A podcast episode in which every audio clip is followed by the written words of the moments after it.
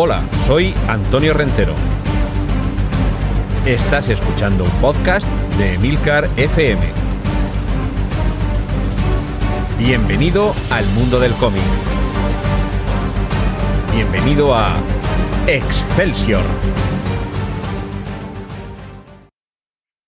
Saludos y bienvenidos a un nuevo episodio de este podcast de Emilcar FM con capítulos monográficos y autoconclusivos dedicados al cómic autores, títulos, personajes, editoriales. Y hoy ha llegado el momento de entrar en el mundo de los superhéroes con sus dos pioneros, seguramente con dos de los más reconocibles, con Superman y Batman. Pertenecen a la editorial DC Comics, cuyas siglas se corresponden con el título de una de las colecciones donde aparece uno de estos dos personajes, Detective cómics. Es el caso de Batman. Pero antes tenemos que hablar de Superman, el primer superhéroe moderno que llega al cómic. En este caso, sus autores Jerry Siegel y Joe Schuster llevaban ya tiempo publicando historietas en la editorial National, pero mm, todavía, todavía estaba por delante de ellos la que sería su gran creación y seguramente culpable o responsable de que el fenómeno comic book haya llegado hasta nuestros días más o menos como lo conocemos. De hecho, eh, nos vamos a ir al año 1938. Eh, desde la editorial National estaban buscando un nuevo personaje que pudiera convertirse en comic book en lugar de en tira o publicación sindicada.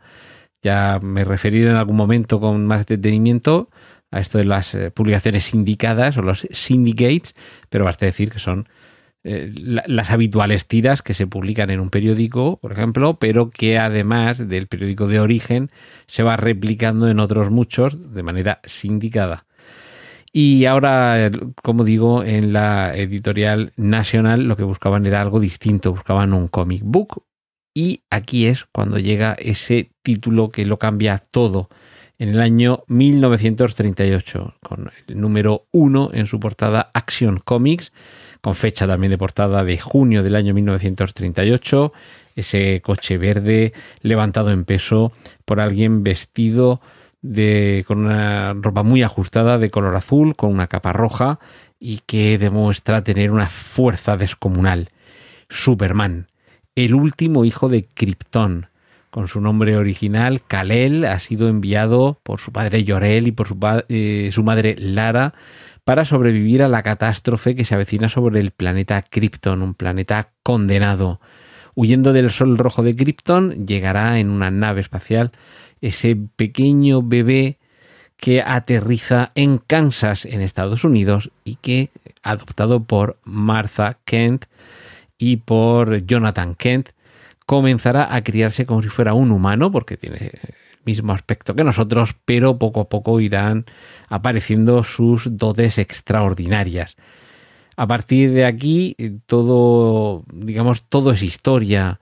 Los eh, personajes, la ciudad, Metrópolis, eh, con un nombre inspirado en la película del mismo, eh, la película homónima de Fritz Lang, ese periódico, ese Daily Planet, donde trabajará la identidad secreta de Clark Kent, que asume el nombre terrícola de Clark Kent, y que para disimular eh, cómo enterarse de todo lo que está sucediendo, estar al cabo de la calle, nada mejor que convertirse en periodista y así poder llegar antes que nadie al lugar donde se le necesite, al lugar donde haya una catástrofe. Poco a poco se irán desarrollando los poderes de esta criatura extraordinaria más rápido que un tren, más capaz de saltar por encima de un edificio, capaz de tener una, bala y poco a poco se irán perfilando también sus poderes.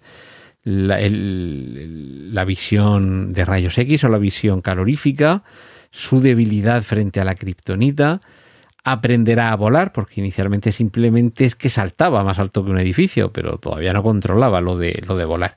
Todo esto se irá se irá desarrollando con el paso del tiempo, al igual que se irán desarrollando los personajes secundarios que van generando un, universo propio y muy rico para Superman dentro de eh, la editorial DC Comics. Me he referido antes a National, pero es que cambió su nombre con posterioridad. es innegable la cantidad de fuentes de las que bebe el personaje de Superman, desde la mitología grecorromana hasta, por supuesto, los, eh, las características mesiánicas que algunos han achacado al origen eh, judío de los autores de Siegel y Schuster. Pero lo cierto es que en algunas películas sí que ha quedado muy de manifiesto. Eh, me refiero, por ejemplo, a El hombre de acero, donde se pone todavía más de manifiesto eso de que su padre lo ha enviado desde un reino que no es de este mundo para ayudar a los hombres es criado por una familia modesta que lo acoge como si fuera eh, un hijo propio, no tiene hermanos, es solo eh, hasta que tiene una edad relativamente avanzada que comienza su vida pública, aunque esto posteriormente cambiaría con los cómics y llegaría a Superboy y todo esto, pero inicialmente es hasta la edad adulta cuando comienza a, despuntar eh, Superman.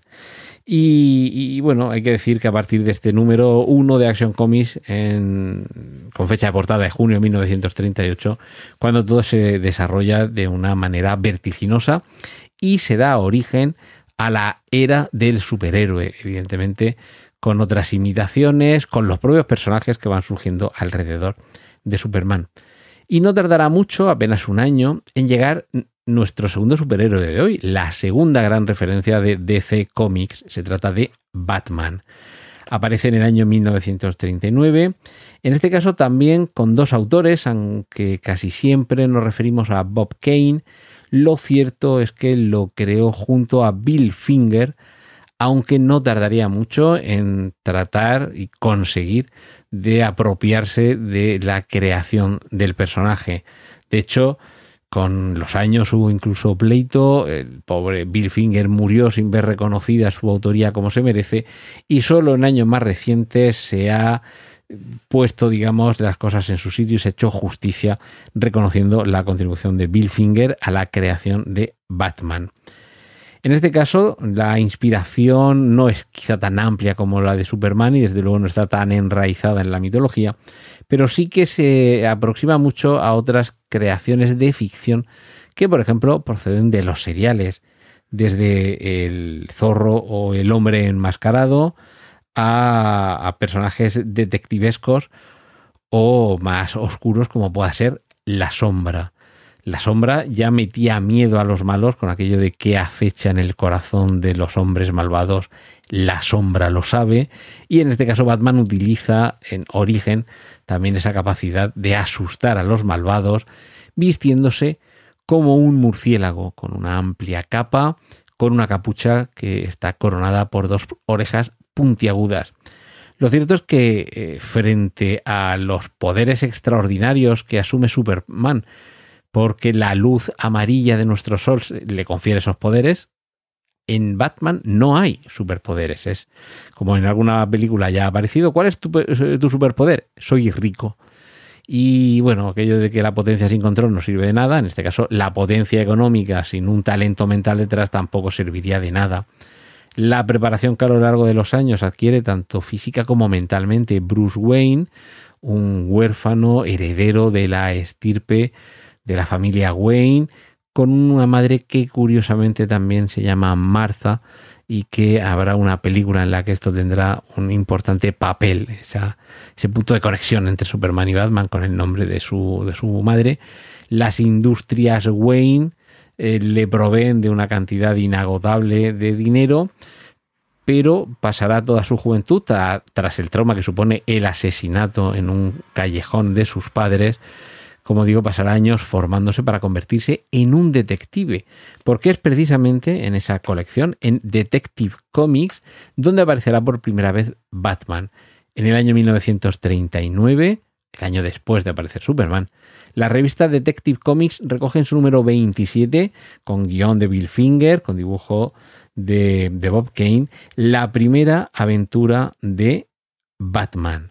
Y evidentemente, como también sucede con Superman, genera tal eh, corriente de, mm, por un lado de, seguidores, por otro de imitadores, pero sobre todo de lectores fanáticos, fanáticos dicho con cariño, que no tardaría en ver cómo su propio universo va también creciendo y cómo además alrededor van surgiendo otros superhéroes.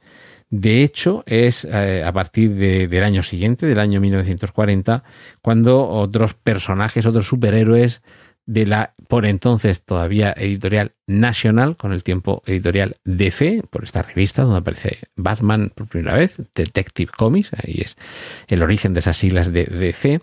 Pero como digo, justo al año siguiente, en este itinerario, año 38 Superman, año 39 Batman, y a partir del año 1940 el universo DC comienza a poblarse.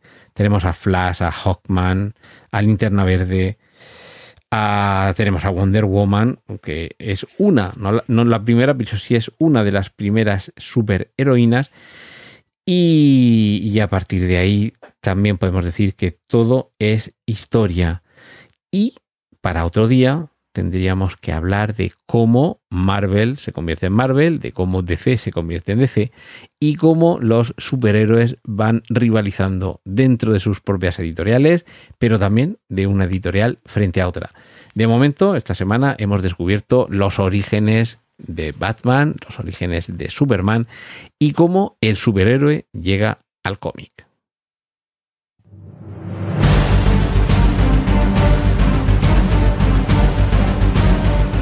Has escuchado Excelsior, un podcast de Antonio Rentero para Emilcar FM. Puedes escuchar más episodios y contactar con nosotros en emilcar.fm barra Excelsior.